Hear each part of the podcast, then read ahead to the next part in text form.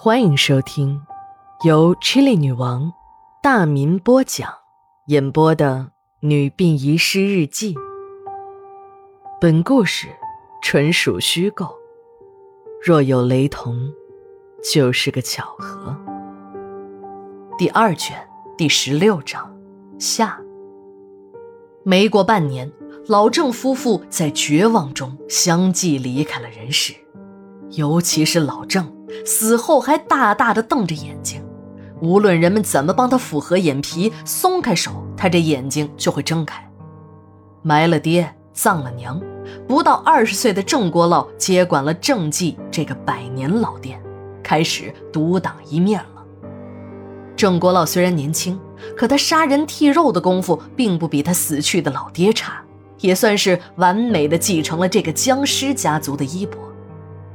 千里姻缘一线牵，有时候这姻缘来的时候，他不用人牵，就能迫不及待的自己跑来。对女人心灰意冷的郑国老，终于等来了自己的梦中情人。不过这不是什么桃花运，而是标准的狗屎运。这天，正在后厨收货的郑国老听到一个女孩子的声音：“请问哪位是郑老板？请收一下货。”这声音太好听了，用百灵鸟的叫声来形容，那是再恰当不过了。郑国老这心里啊，跟过了电似的，舒服极了。心想，这送货工是谁家的？声音这么甜，这模样绝对错不了，一定是赛过西施、气死貂蝉的美女。可当他回头一看，刚才的冲动一点没剩的，跑到了九霄云外。这个女孩子年纪并不大，和自己相仿，只是这长相嘛，确实是没得说。一张标准的瓜子脸上，五官倒也匀称，只是这额头上长长的一条红色的胎记，跟那开了天眼的二郎神似的。看见自己回头，女孩向前走了一步，把送货的清单交给了他。女孩一走路，郑国老才发现她还拖着一条残腿。看完货单，郑国老这才知道，这个女孩是调料大王老五头的独生女小红。他早就听说过这老五头的女儿长得很特别，没想到一见面才算真正领教了什么是丑女。见郑国老盯着自己看，小红害羞地低下了头。他以为是郑国老对自己有意思。郑国老心里虽然有一种翻江倒海般的呕吐感觉。可另一种感觉告诉他，这个女人他很熟悉，似乎是在什么地方见过。这种似曾相识的感觉让郑国老忍住了呕吐，热情地接待了小红。让所有服务员和送货工啧舌的是，今天小郑老板亲自把这个丑八怪似的女人送到了大门口。车子已经走远了，小郑老板还在恋恋不舍地望着远方。这之后就有人传言，郑记锅烙的小郑老板和调料大王老五头的女儿小红在谈恋爱。这传来传去的，这事儿啊也就传到了老五头的耳朵里。老五头一听就乐了，这可是一桩门当户对的姻缘，女儿的婚姻大事也就解决了，自己那死去了多年的老婆子也可以在九泉之下瞑目了。这个女儿。一生下来本来很可爱，身体也没有残疾。八岁那年得了一场大病，在医院里急救了半个月后，被医生宣布死亡。女儿的尸体被推进了冰冷的太平间。回到家里，夫妻俩看着女儿的遗物，那是抱头痛哭啊。这哭着哭着，到了半夜，门外响起了急促的敲门声。夫妻俩一开门。原来是派出所的民警小李。小李告诉他们，他是从医院赶来的。你们的女儿在医院的太平间里复活了，只是头部和一条腿受到了不明动物的撕咬，受了伤。不过，你们也别着急，听大夫说不会危及生命的。到了医院，两口子发现女儿已经躺在了病床上睡了过去。医生们都在议论着。说这小姑娘的命可真大，要不是晚上看太平间那老孙起夜，这小姑娘可就没命了。原来昨天午夜睡得迷迷糊糊的老孙出来撒尿，突然听到了一阵小孩的哭声，这声音像是从太平间里传来的。老孙一下子睡意全无，精神了起来，喊来了值班的医生护士，打开了太平间的门。